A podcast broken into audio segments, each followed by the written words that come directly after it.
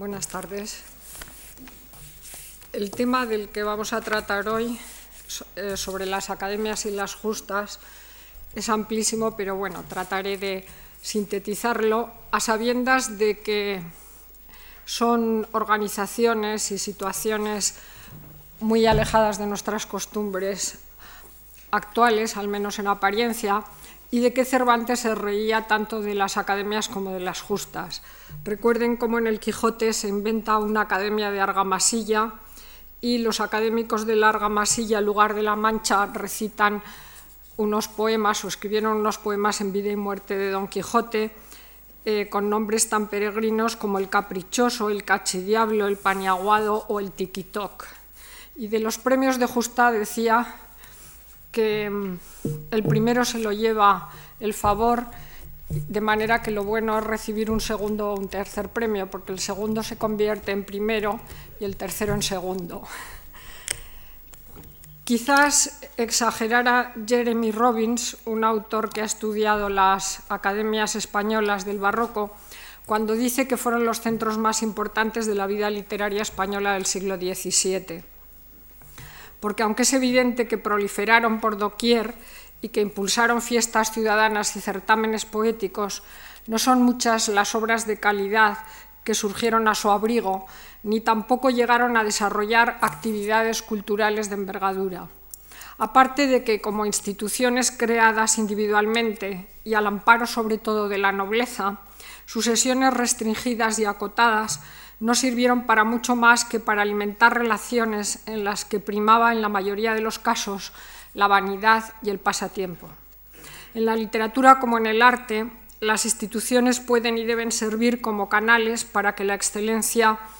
circule y se proyecte, pero esta suele ser patrimonio de sus autores. El balance aparentemente negativo y distanciado que les presento no es, sin embargo, absoluto. Es evidente que estos cenáculos formaron parte de la vida cultural española y europea y que a través de ellos se explican muchos aspectos de la historia literaria y artística. Pero ni el Quijote ni la vida de sueño nacieron en ellas, ni las academias fueron nunca garante de nada, salvo de sí mismas. Por ello, el tiempo las ha olvidado y la mayor parte de sus autores y de sus obras no han permanecido. Es lo que suele pasar con las instituciones en relación con las personas y sus trabajos. La literatura es, no lo olvidemos, una labor silenciosa y solitaria. Y otro tanto ocurrió con los trabajos realizados con motivo de los certámenes, o justas literarias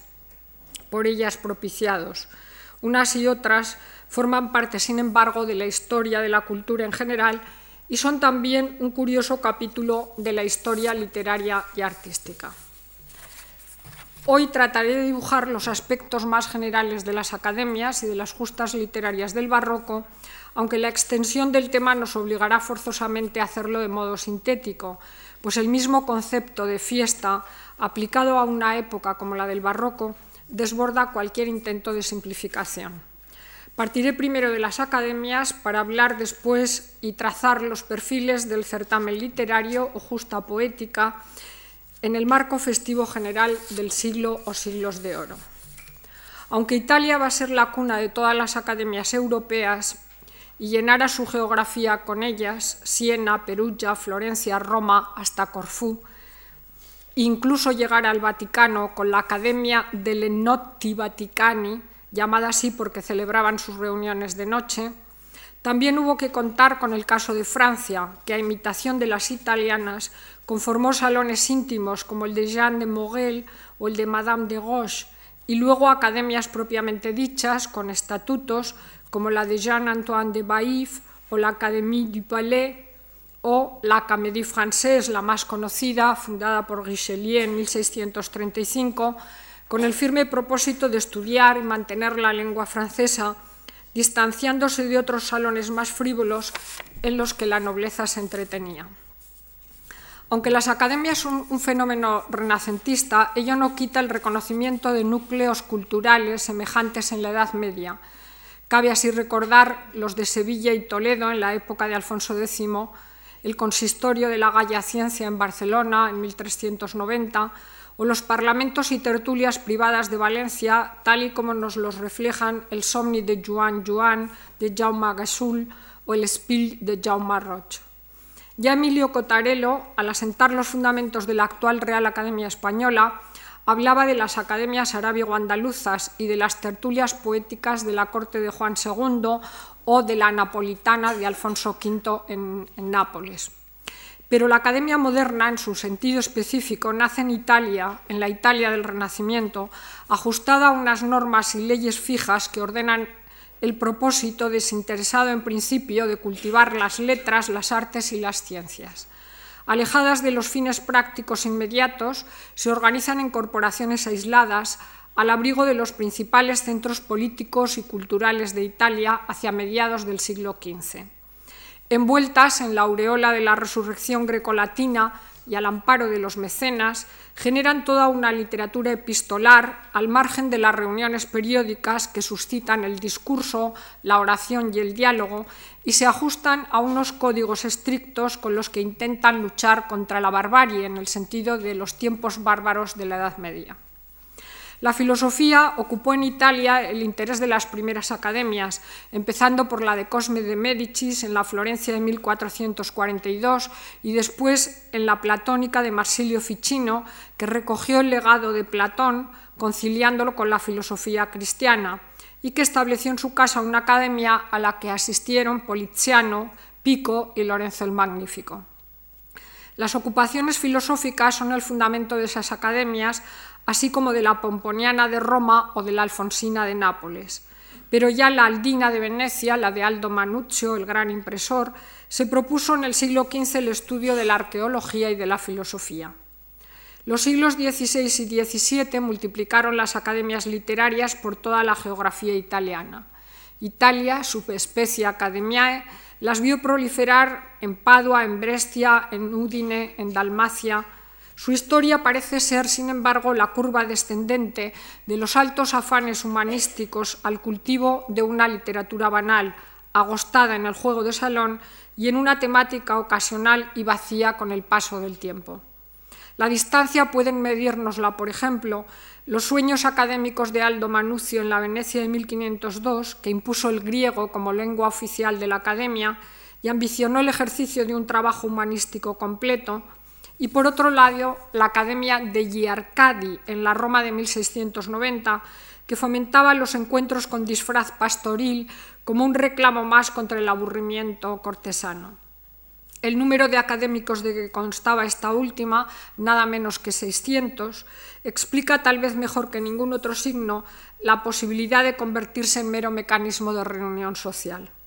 los estatutos, los cauces administrativos, los nombres, las divisas, los emblemas, el ritual iniciático, el aplauso, los laureles y todas las demás formas externas terminaron por anular los altos ideales humanísticos con los que nacieron. De la discusión filosófica se pasó al debate pueril y al verso ligero. Conforme disminuía el nivel, aumentaba el aparato. Desde la Academia de Gintronati de Siena se calcan los, se calcan los cargos. Un príncipe, dos conciliari, un censore. Se adopta una divisa, generalmente salida de los libros de emblemas, y se esconden en una falsa anonimia los hombres y alguna que otra mujer como Victoria Colonna, que las habitaban. Abundan los acuti, adornati, curiosi, disposti, fecundi, potenti, spiritosi, venturati, violenti, celanti, y en otra escala los abandonati, difficili, gelati, inutili, vagabundi. Caben los hermafroditi y los anfibii, agrupados bajo la advocación de un santo y el reclamo de un mote sacado de Paulo Giovio o de Bargalli, no demasiado difícil de entender. La academia se convierte en un hábitat en el que refugiarse y reconocerse entre iguales. El código impone reglas a los parlamentos, distribuye temas y metros, da ocasión para glosar a los maestros latinos, a la Sagrada Escritura o los textos herméticos, a veces sospechosos de herejía. Se predica el amor a las letras, el ejercicio de la elocuencia, la facultad del ingenio, Van allí leguleyos desocupados, eruditos pedantes, aristócratas, a discutir sobre la virtud, la medicina, la historia, el valor de la poesía o los temas más peregrinos. Como decía Giovan Battista Alberti, en la Academia de los Confiados de Pavía, los académicos eran adorno de las ciudades, pues se trabajaba en común y para beneficio de todos, aunque a veces no se notara. La primera referencia a la palabra academia nos llega en España, según Corominas, hacia 1440. El diccionario de autoridades recuerda su origen griego y señala que fue un lugar en Atenas donde Platón enseñaba la filosofía. Ese paseo cubierto de plátanos y olivos a orillas del Cefiso, regalo de un ciudadano llamado Academos, sirvió de marco a Platón para explicar su pensamiento. Se erigió allí un santuario a las musas y el nombre del lugar, la academia, pasó a designar su escuela filosófica. Esta fue desarrollando una organización interna que precisaba las funciones que debían desempeñar en la docencia el director y cada uno de sus miembros. Estas ansias primeras de sesgo científico por la matemática, la astronomía, la historia y la observación de la naturaleza cambiarían después con el tiempo y así se puso un mayor énfasis en los problemas metafísicos y en las matemáticas pitagóricas, e incluso hubo una etapa en la que se abarcó la dialéctica, la física y la ética. La crítica escéptica, finalmente, y el eclecticismo terminaron los cinco periodos de la Academia griega, radio de elaboración y difusión del pensamiento antiguo. La palabra academia no olvido nunca el marco del jardín en el que surgió. Ya él se liga en el barroco tanta titulación como expresa la prosa novelesca. Pensemos, por ejemplo, en las Academias del Jardín de Jacinto Polo de Medina. Y recogió también la acepción latina de escuela, como en la definición que nos da Covarrubias en su tesoro. Academia fue un lugar de recreación y una floresta que distaba de Atenas mil pasos, dicha así de Academo héroe y por haber nacido en este lugar Platón y enseñado en él con gran concurrencia de oyentes. No es extraño por ello que en el siglo XVIII el diccionario de autoridades distinga las academias propiamente dichas de las juntas académicas que equivalían a los certámenes o justas sobre los que hablaré luego.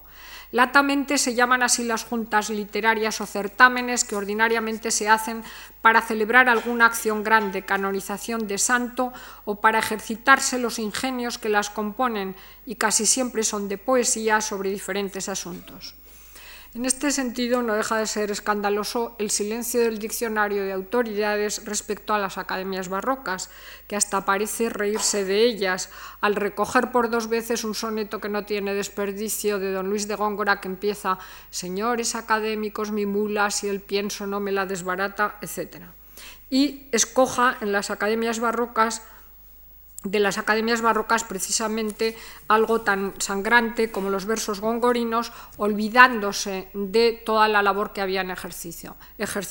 Y es que esas academias en la academia en la Real Academia Española todavía existente, les causaban sonrojo porque les parecía cosa de un tiempo pretérito el de los Austrias. En fin, academia, en el actual diccionario de la misma, es lugar, escuela filosófica, sociedad científica, literaria o artística y establecida con autoridad pública, junta o reunión de académicos y certamen al que concurren los aficionados a las letras, artes y ciencias. Pero claro, tan vasto panorama obliga a una precisión necesaria, es decir, a la de circunscribir el término a las asociaciones periódicas, organizadas según unos estatutos creados por sus propios componentes, dejando de un lado lo que hoy podríamos llamar tertulias o reuniones ocasionales en torno a un mecenas. Y también hay que descartar la acepción de academia que ocasionalmente reciben también algunos certámenes, que se les llama justa, certamen o academia como sinónimos, y también el sentido de academia que tiene la universidad. Francis Yates definió la academia como una institución dedicada a la investigación o a la perfección de algún arte. Pero la verdad es que las españolas se ejercitaron sobre todo en la literatura y particularmente en la poesía. En eso se distinguen de las academias italianas, sobre todo de aquellas que tuvieron un sesgo más científico. La idea de escribir vocabularios la ejercieron parcialmente algunas academias como las aragonesas, pero no de forma tan sistemática como lo hizo la Académie Française en el 17 o la Academia de la Crusca en Florencia. Para ello habrá que esperar a la creación de la Real Academia en el siglo XVIII. Esta, de nuevo cuño y de imitación francesa, no pudo, sin embargo, prescindir a la hora de hacer su diccionario de autoridades de los textos literarios del barroco y entre ellos de los surgidos en las antiguas academias españolas. El nacimiento de la Real Academia Española en 1713 fue desde luego un punto y aparte que hizo olvidar la existencia de las academias del barroco. Estas desaparecieron y la Real empezó como brote nuevo que no quería sustentarse en las raíces de sus predecesoras. Pero como ya apunté en un trabajo del año 83, para entender los trabajos filológicos de la Real Academia Española hay que tener en cuenta los casi dos siglos que duraron las academias del Renacimiento y del Barroco, y su contribución eh, fue desde luego amplísima en la fijación del castellano. De ahí que en las 40.000 entradas del Diccionario de la Lengua Castellana de 1726 mm, tengan que ir refrendadas por la autoridad de escritores que en buena parte habían sido miembros de las academias del siglo de oro pero al definirse allí el concepto de academia, curiosamente, se habla ya solo de las homólogas de Italia, Francia y Portugal, diciendo que fueron instituidas principalmente para la formación de los diccionarios de las lenguas. Las academias del siglo XVI nacieron en núcleos urbanos muy concretos, Valencia, Sevilla, Zaragoza, Granada, Madrid, en ninguna de ellas se respira plenamente el ambiente filosófico de las primeras academias italianas. Aunque la Academia de Hernán Cortés, de la que nos habla el obispo Pedro de Navarra, naciera bajo los auspicios de la Academia Platónica de Ficino. Es difícil saber, sin embargo, si algunos grupos, como los sevillanos de Pacheco, o anteriormente de Mallara, el del Duque de Alcalá y de Juan de Argijo, llegaron a ser academias organizadas o tertulias sin disciplina concreta. La aristocracia madrileña y los poetas forman la academia imitatoria de los humildes de Villamanta, del último decenio del siglo XVI. Allí se agruparon los escritores madrileños y algunos venidos de provincias, como el aragonés Lupercio Leonardo de Argensola, al que apellidaban el bárbaro, sintiéndose extranjero entre los humildes madrileños. Pero el auge e imposición de las academias de Madrid sobre las del resto de la península corresponde más bien al siglo siguiente. El ejemplo de la Academia de Monzón, que se acogió por breve tiempo a lo que duraron allí las Cortes de 1585, nos muestra cómo para el nacimiento de una academia podía bastar el motivo de alegrar unas tercianas que sufrió en aquella ocasión don Jerónimo de la Caballería. Allí se conversó sobre historia y ejercicios militares y se recitaron algunos versos. Otro, sin embargo, es el caso de una de las academias más ricas en documentación la mejor y más conocida porque se han publicado todas sus actas. Me refiero a la Academia de los Nocturnos de Valencia, formada a finales del siglo XVI y regulada según un código muy estricto de 13 artículos. Constaba de un presidente, un conciliario, un secretario, un portero y un lector encargado de repetir cada semana los temas. Quedan unas 800 composiciones en verso y 85 en prosa a cargo de 36 miembros que llevan, como todos los académicos, apodos, ¿no? el sincero, el relámpago, el centinela, el sereno y seudónimos por el estilo. Y entre la discusión moral, las lecciones filosóficas y las de tema burlesco, domina la poesía, lo mismo que en la Academia de los Adorantes, también de Valencia, y muy decantada hacia los poemas amorosos como su nombre pedía. El siglo XVII hizo florecer academias en Toledo, en Valladolid, en Madrid, en Huesca, en Calatayud, en Valencia, en Cádiz, en Sevilla, Barcelona, Granada. Agrupadas en torno a un noble tenemos, por ejemplo, la toledana del conde de Fuensalida o las academias zaragozanas del conde de Lemos y del conde de Andrade. Otras se repliegan en torno a un erudito historiador como Juan Francisco Andrés de Uztarroz, presidente de la Academia de los Anhelantes de Zaragoza, o, o tenemos el caso, por ejemplo, de la Academia Pítima contra la Ociosidad, que es del conde de Guimerá. Los nombres que cada uno de los académicos y las academias reciben no dejan de ser peregrinos, como el de la Academia de Montañeses del Parnaso en Valencia, o la madrileña Salvaje, haciendo juego con el apellido de don Francisco de Silva, hermano del duque de Pastrana, que la tenía en su casa. Hay opiniones muy variadas sobre la efectividad de las, de las academias. Willard King recogió abundantes testimonios de la época barroca en los que se oscila entre la alabanza y la crítica de estos centros de reunión. Unos, como es el caso de Lupercio Leonardo y de Zabaleta aquí en Madrid, creen en sus valores educativos y en su utilidad como forma de luchar contra el ocio. Otros, en cambio, como es el caso del Quijote o del propio Lope de Vega,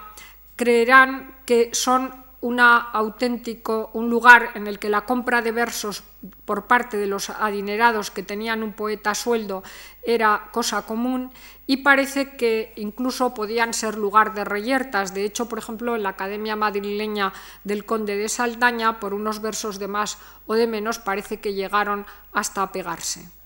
Su ambiente, aunque de forma idealizada, se ve dibujado en algunas novelas académicas, como en La Huerta de Valencia de Castillo Solórzano o en La Cintia de Aranjuez, e incluso en alguna novela picaresca, como por ejemplo es el caso del Marcos de Obregón. La presencia académica parece más rica y efectiva en la primera mitad del siglo XVII, coincidiendo con la mayor afluencia de justas, muchas de las cuales, por cierto, se promovían desde las propias academias. Aparte, habría que contar con las academias ocasionales que se organizaban en los colegios de la Compañía de Jesús o en la corte, porque esas academias que eran puntuales, sin embargo, no hay que confundirlas con las academias propiamente dichas que ya tenían estatutos. Algunas mujeres asistían a las academias, como es el caso de Italia, y en las andaluzas permanecían tapadas de medio ojo y en silencio. En algunas otras, sin embargo, como en la Academia Pítima de la Ociosidad del Conde de Guimera, las mujeres eh, ofrecían discursos y poemas eh, de la misma calidad, mejor o peor, que los hombres. Desde luego, ninguna de las academias españolas pudo apreciarse del altísimo nivel científico que tuvo, por ejemplo, la Academia Romana de Ilincei, a la que fue Galileo, y en la que se trataron temas de literatura, pero sobre todo de física, de historia natural y matemáticas, acudiendo a, eh, ellos eh, numerosos científicos que apoyaron las tesis revolucionarias de Galileo. Lo cierto es que las academias se extendieron por todos los rincones de España, también por Hispanoamérica, aunque desde luego Madrid, sobre todo eh, a partir de 1600, fue lugar privilegiado en el que competían varias academias a la vez. Cervantes, Lope de Vega y Vélez de Guevara, entre otros, asistieron a algunas de ellas, como la del conde de Saldaña o la de Francisco de Medrano, a la que también fueron Quevedo, Calderón y Góngora. A esta Academia de Medrano parece que incluso acudió una vez Felipe IV. La más ambiciosa, como proyecto que lamentablemente luego no cuajó, fue la Academia Peregrina, em, que fue fomentada por el duque de Híjar, el conde de Oñate y el de Sástago, y que tenía un programa en el que entraban todas las artes liberales, pero luego se quedó en agua de borrajas y se, se perdió perdón, la gran oportunidad de haber tenido una academia a nivel de las italianas porque eh, mm, tenía un programa que se parecía mucho a esa proyección filológica de confección de diccionarios que tenía la Academia de la Crusca. En las academias se pretendía, al menos aparentemente, huir de la ociosidad y fomentar los saberes desde la arqueología, la historia y la jurisprudencia a la geografía o la numismática. En algunas se trató de nigromancia y ya entrado el 18 se volvieron más científicas, pero la mayoría se dedicó, como ya he dicho, al ejercicio de la poesía. La poesía también se apoyó en la emblemática e incluso en su configuración, porque todas las academias tenían su lema, sus divisas, algunos, eh, algunas tomadas de las empresas de Camilo Camilli o de Ruccelli y sobre todo en el caso de Sevilla fueron muy afectas a los emblemas y jeroglíficos. Por otro lado, muchas de las justas poéticas y exequias celebradas en España y América eran promocionadas por las academias con los asuntos más diversos. Incluso la métrica también era promocionada por estas eh, academias que eh, predicaban en las justas eh, convocadas el tipo de metro al que tenían que ajustarse los poetas. Muchas teorías literarias y discusiones poéticas nacieron en estos cenáculos a imitación de Italia, pero con una clara pretensión nacionalista de destacar el valor de la lengua española y de su literatura, convertidas con el modelo Garcilaso ya en clásicas. La calidad, sin embargo, más allá de autores de primera fila como Lope o Soto de Rojas, dejaba mucho que desear. Vivieron bajo seudónimos una fugaz vida gloriosa que se encerraba en esos cenáculos ciudadanos donde todos se conocían, alababan y criticaban. De ahí que en la academia se dé por un lado el elogio desmedido y por otro el vejamen o burla, como en las universidades, tema que trataremos el próximo jueves.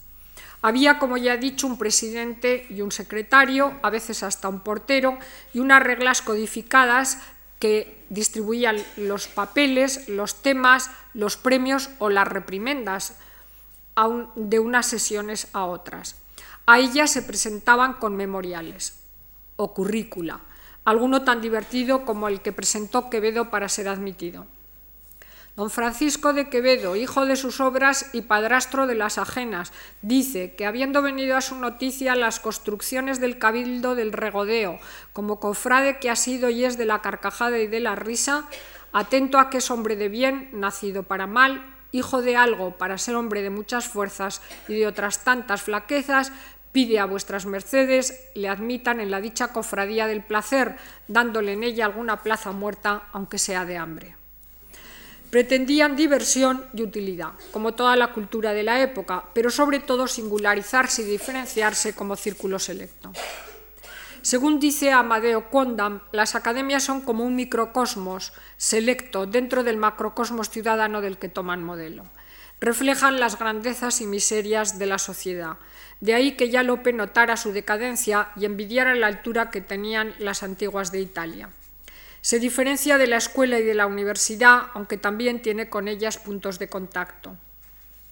Su historia corre parejas con la de la literatura en general, pues frecuentan los géneros y estilos habituales, entran en la polémica culterano-conceptista y se dejan llevar por la facilidad y riqueza de Lope, las gracias de Quevedo y la ornamentación de Góngora. Muy eclécticas, sobre todo en la segunda mitad del siglo XVII, son un espejo de los vaivenes culturales en gustos y costumbres de aquel tiempo. En las academias, como en las justas, no hay que buscar profundidad, pues la mayor parte de su producción carece de valor literario, aunque lo tiene, según he señalado, como documento envidiable para analizar los fenómenos culturales de la época. Ténganse en cuenta que los autores más sonados e imitados en ellas fueron Anastasio Pantaleón de Rivera, Cáncer y Velasco y Castillo Solórzano, de los cuales ya casi nadie se acuerda. Los grandes autores, sin embargo, no faltaron a ellas, como he dicho, aunque también a veces hacían novillos. Decía Lope de la del conde de Saldaña, yo no voy a ella, aunque siempre mando un soneto a la Virgen. Menudean en ellas las laudatorias, las epístolas y discursos, los parnasos poéticos con la galería de escritores ilustres y también los repertorios eruditos de las polianteas. En Aragón se dedicaron mucho a la historia. En Valencia y en Madrid hay incluso academias semiteatrales que incluso conllevaban canto y música. Fueron degradándose y convirtiéndose en tertulias festivas hasta que en el 18, incluso antes de la llegada de las luces francesas, cobraran un sesgo científico, caso por ejemplo de Cataluña, y se dieron al estudio de las matemáticas. Aunque las academias neoclásicas eran afrancesadas, no dejaron sin embargo la impronta barroca. Los autores las tuvieron como algo vivo, y no es difícil descubrir en algunas obras de teatro como La Dama Boba de Lope, con el caso de Nise, el esquema de una academia. Y lo mismo se puede decir del Persiles de Cervantes con su Academia Milanesa o del Quijote con los jocundos académicos de Argamasilla a los que he hecho referencia. En algunas se representaban obras de teatro, pensemos en la Academia de los Ociosos de Nápoles. Así nos describe el duque de Estrada una de sus sesiones, que parece toda una improvisación como la que hacían los actores de la comedia del arte. La primera vez que yo entré se hizo una comedia de repente, que así por detenerme en prescribir otra cosa que desdichas, como por ser graciosa, la contaré. Representóse el hundimiento de Eurídice cuando Orfeo, su marido, príncipe de la música, quebrantó las puertas del infierno con la dulzura de su lira y la sacó del poder de Plutón, como finge Ovidio en sus metamorfoseos. E hicieron las figuras por ridículas trocadas. Hacía de Orfeo el capitán Anaya, un hombre de muy buen ingenio y ridiculoso, tocando por cítara unas parrillas aforradas de pergamino que formaban unas desconformes voces. A Eurídice, el capitán Espejo, cuyos bigotes no solo lo eran, pero bigoteras, pues los ligaban a las orejas. El rector de Villahermosa, o sea, Bartolomé Leonardo de Argensola, hombre graciosísimo, viejo y sin dientes, a Proserpina el secretario Antonio de Laredo a Plutón y yo el embajador de Orfeo. Bartolomé Leonardo, disfrazado de la tal Proserpina, dejaría sin duda atónitos a los señores espectadores académicos, pero todo se quedaba en casa. Muchas academias estaban unidas a órdenes religiosas o a la universidad, otras lo estaban a la corte y sobre todo a la nobleza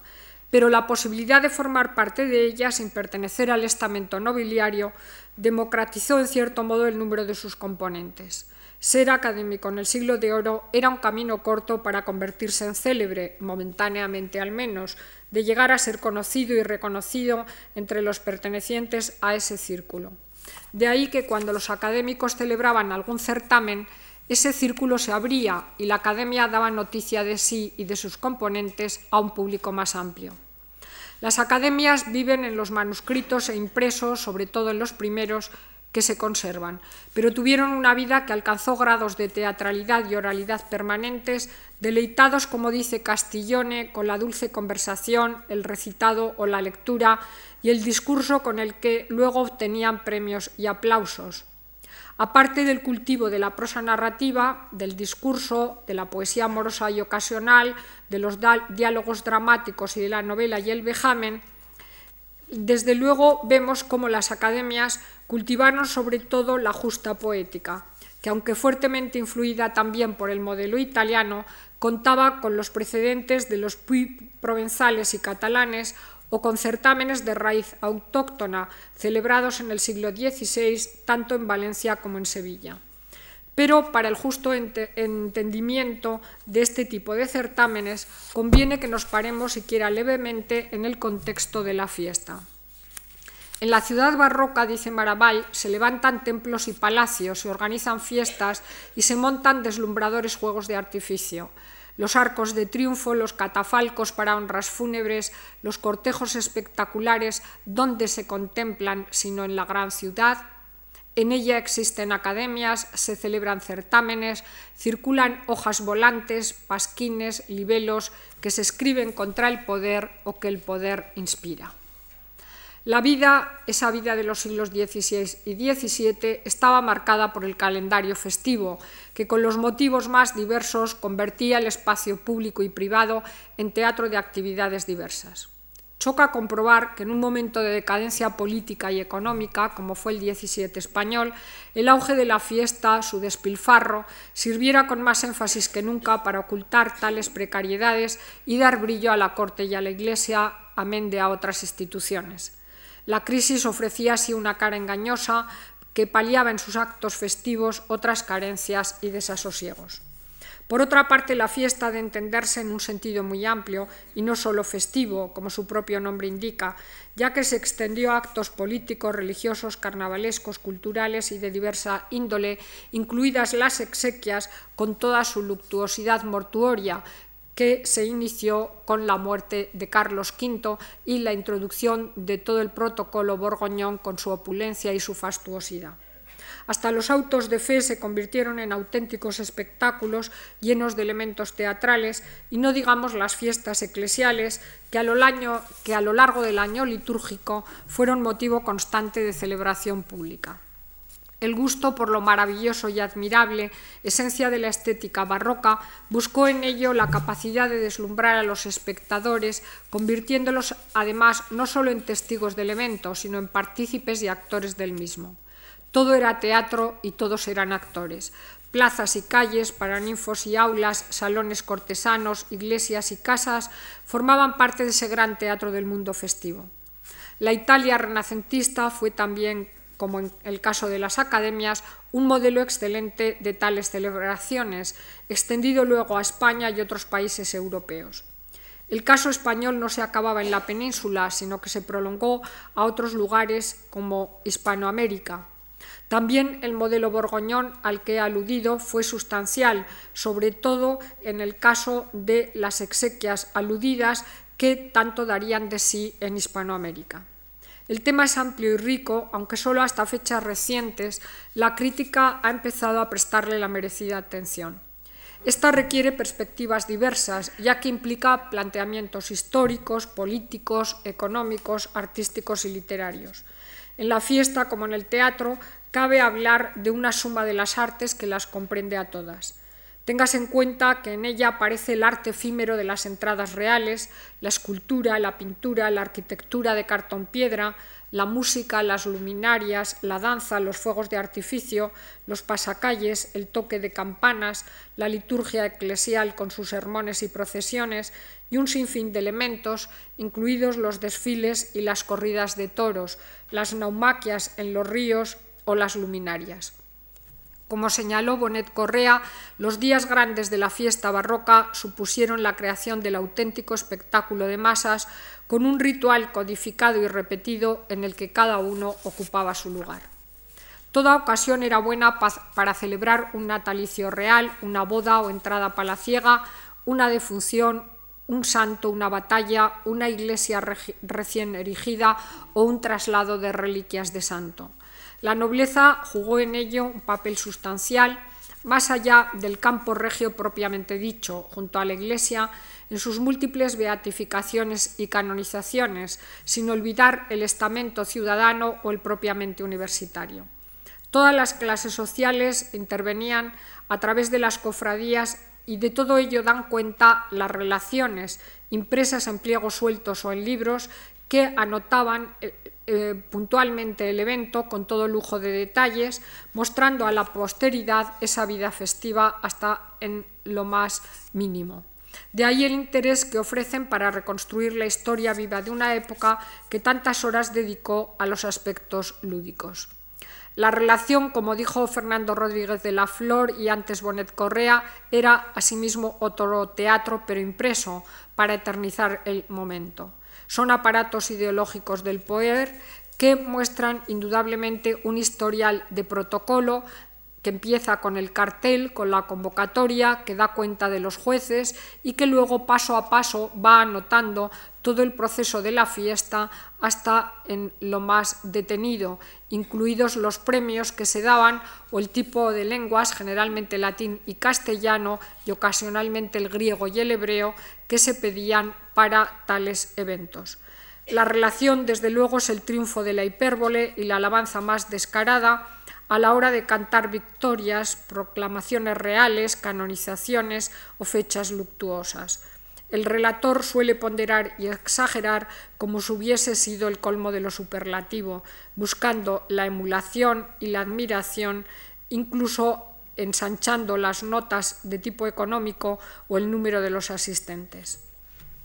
Desde el punto de vista literario, estas relaciones constituyen un documento fundamental para la historia de la cultura, pues aunque no siempre brilla en ellas la calidad literaria, son una base imprescindible de datos y sobre todo si se trata de relaciones de certámenes poéticos, porque en ellas se incluyen las poesías que se leyeron. La cantidad de relaciones manuscritas e impresas es abrumadora y aunque son muchos los estudios realizados, todavía queda bastante por estudiar, porque la literatura en esos casos no andaba sola y hay que analizarla como espectáculo para teatral, con el arte efímero, la música, el canto y todo lo que las componía, incluidos los vejámenes.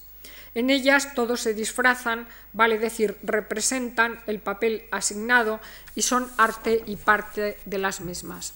La entrada real, ya desde la Edad Media, fue fundamental para la erección de arcos triunfales y recibimientos fastuosos, incluyendo en ella actos religiosos, pasacalles y espectáculos diversos con participación ciudadana. A veces incluían arte efímero y teatro alegórico, lleno de maquinarias escénicas parecidas a las de los autos sacramentales. También se construían altares en las calles, incluso de dulce, como en el caso de Lérida a principios del 17, y si se trataba de exequias por la muerte de algún rey, había pomposos triunfos funerarios en los templos, procesiones con carros y también el sonido de las, de las chirimías y los atabales con desfile de gremios, universidad, ayuntamiento y órdenes religiosas. La propia iglesia se convertía en teatro y el púlpito en escenario, con oradores que ofrecían efectos de luminotecnia o utilizaban otros efectos audiovisuales. La arquitectura efímera del festejo barroco buscaba lo ilusorio, lo sorprendente y maravilloso a través de las apariencias.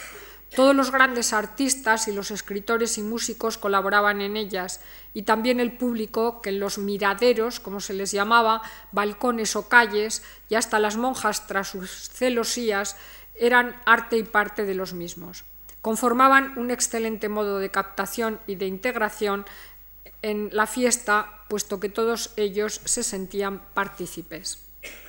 También habría que considerar los bailes y danzas callejeras, el ornato de puertas, fachadas y balcones y el gasto de portacerarios con luminarias. El fuego de artificio en palacio, plazas y puentes es fundamental, con castillos de fuegos artificiales. Y también algunas justas de a caballo en campo abierto, como las de Zaragoza, por eso fue o quiso ir y finalmente no fue Don Quijote a Zaragoza, como una reminiscencia anacrónica de juegos nobiliarios que se deleitaba en el torneo medieval en el caso aragonés.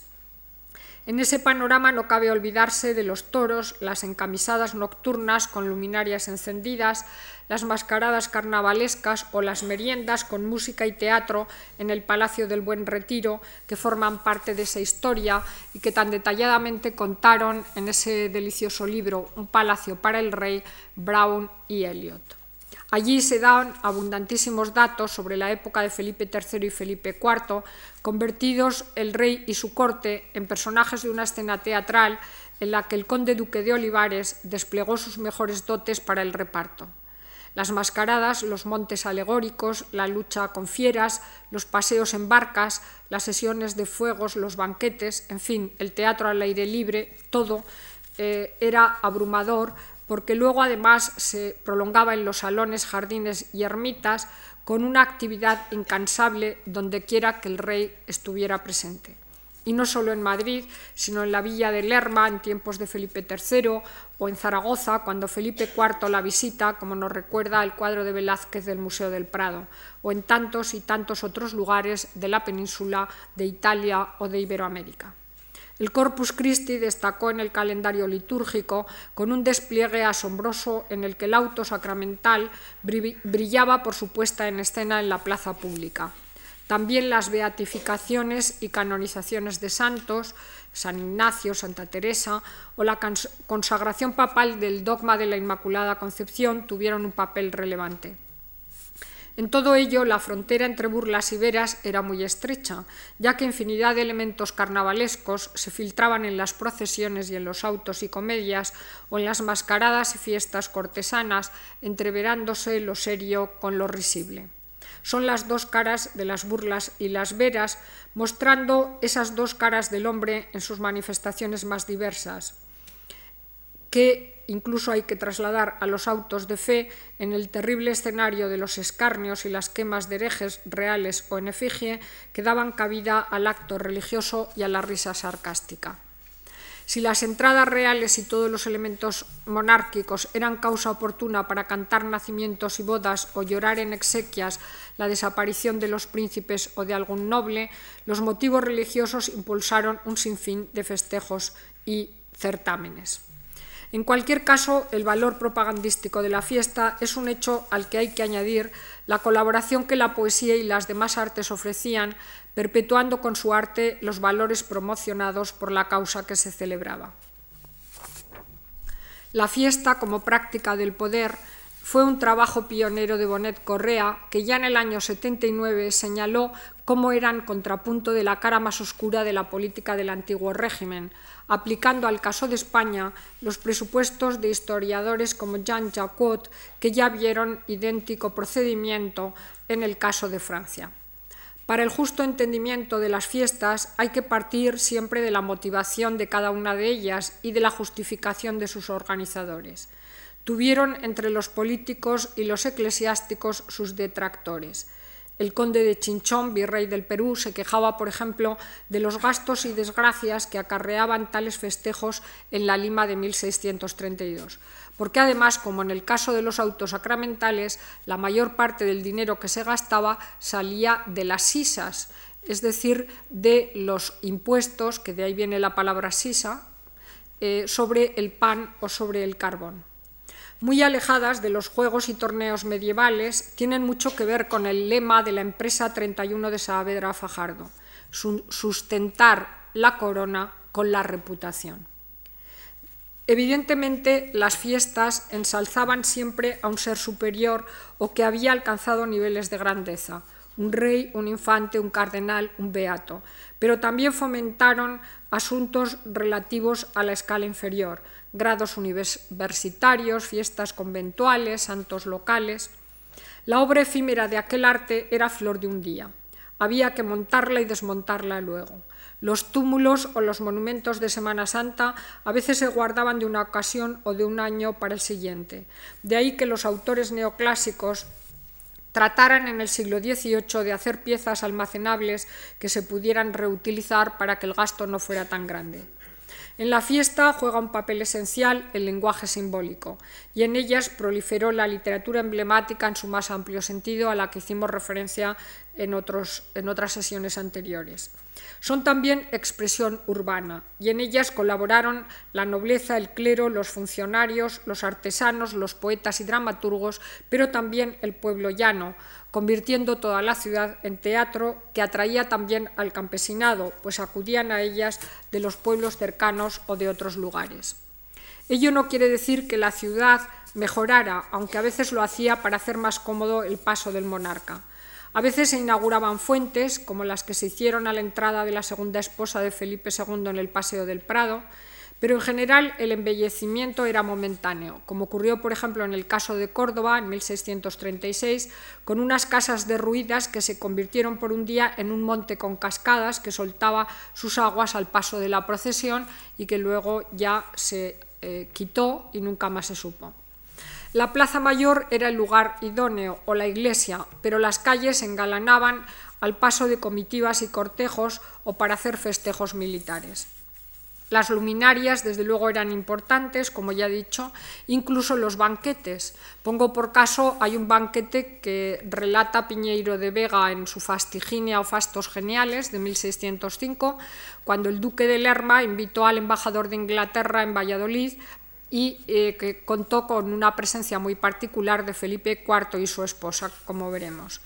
Estaban las mesas con servilletas de figuras y el pan cortado en invenciones, y los aleros con eh, servilletas de varios géneros de flores y animales, y los antes, el ante es el antepasto, es como el aperitivo. De ahí que no se suele anotar bien en las ediciones del Quijote, en las nuevas sí, cuando se le dice a Sancho Panza le pusieron delante manzanas, peras, y es del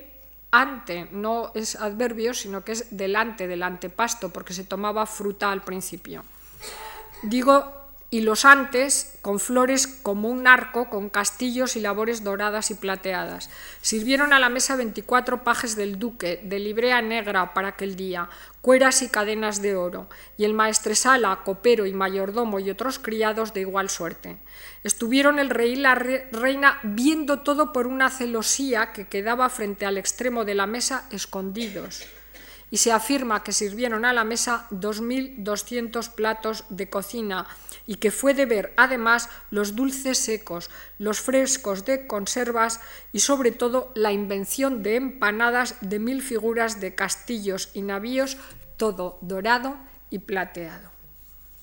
Realmente la fiesta alcanzaba, por tanto, niveles muy variados, desde el arco triunfal y los capelardentes a los carros procesionales, las luminarias, los simulacros bélicos, como los que se hacían aquí en la mm, Plaza Mayor, o los juegos ecuestres, los combates de fieras, las encamisadas nocturnas con caballeros con hachas encendidas y a caballo, o las mascaradas de todo tipo.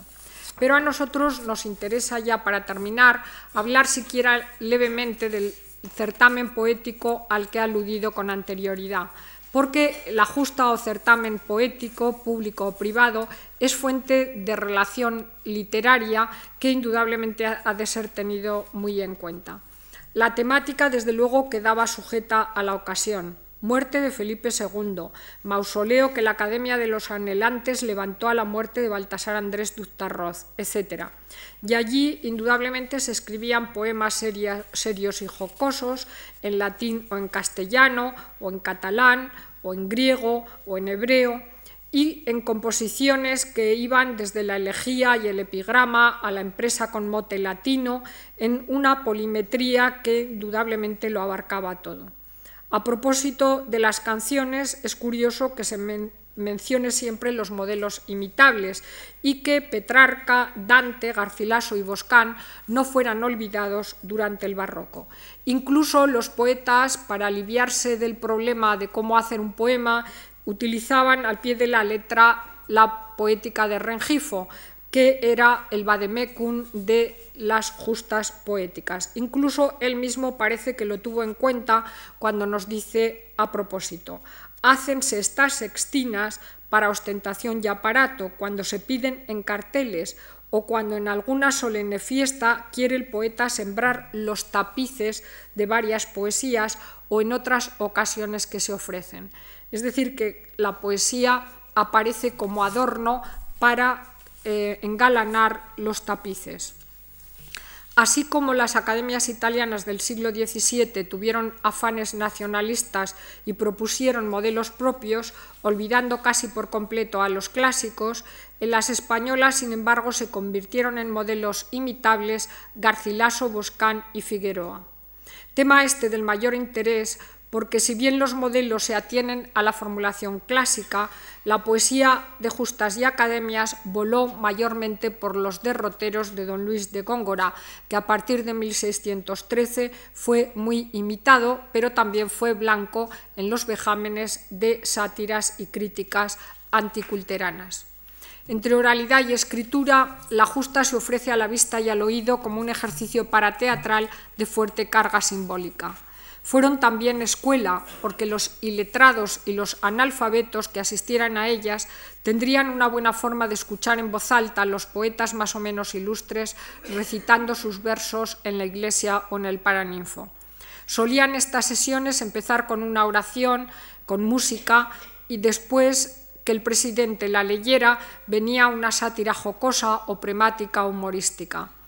Tras la lectura de los poemas vendría la entrega de premios y un acto final consistente en un vejamen satírico en forma de sueño alegórico a la manera de los que en Italia creara Boccalini.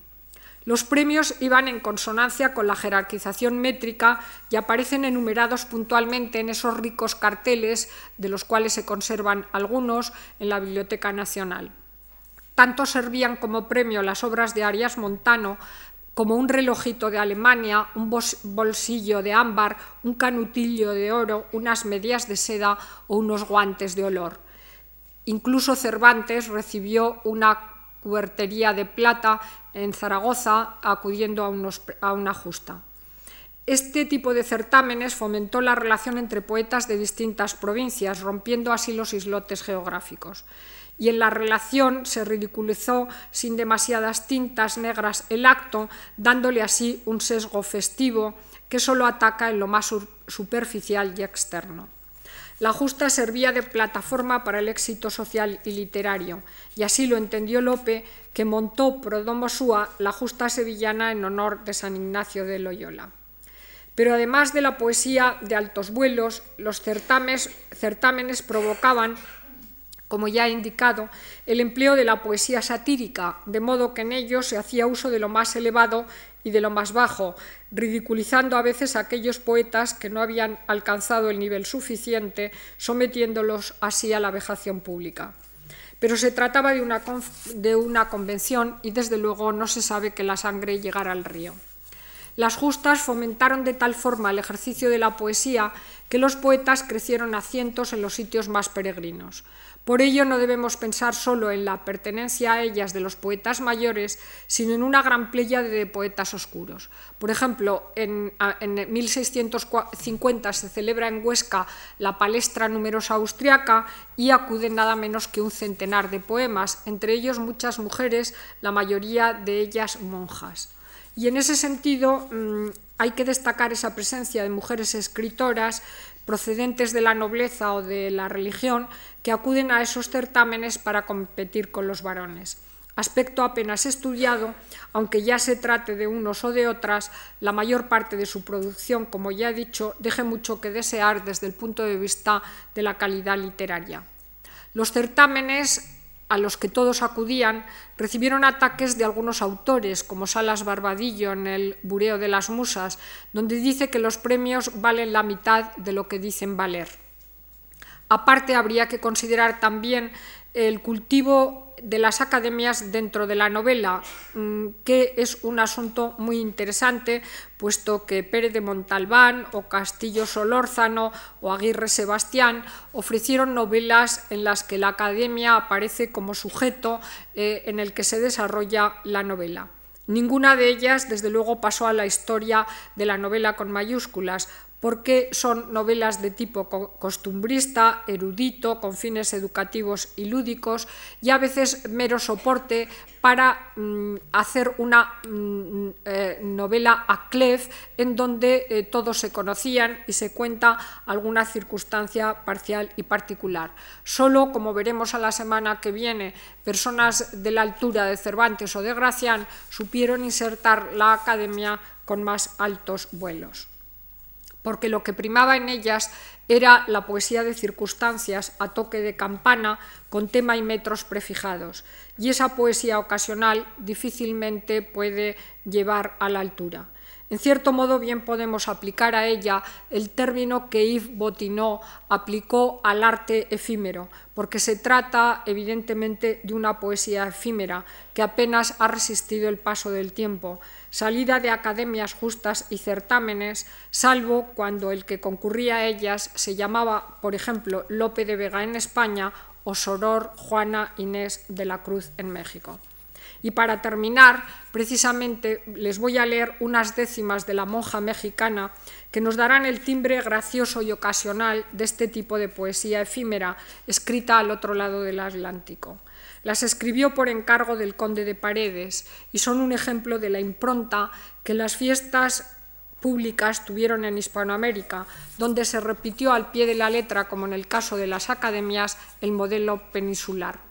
También allí la impronta religiosa y la pública fue enorme, aunque también hubo, como dijo Alcina Frank, muestras, que,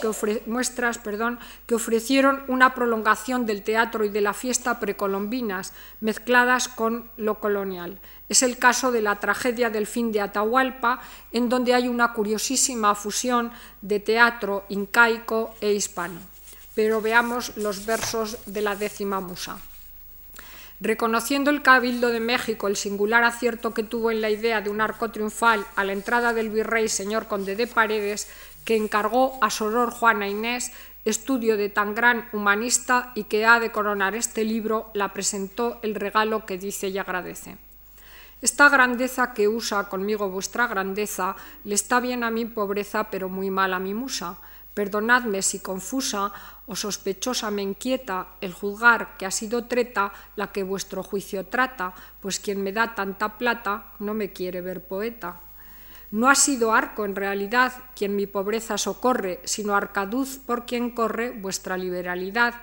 De una llave la lealtad a ser custodia se aplica, del caudal que multiplica, quien oro me da con cobre, pues por un arco tan pobre me dais un arca tan rica.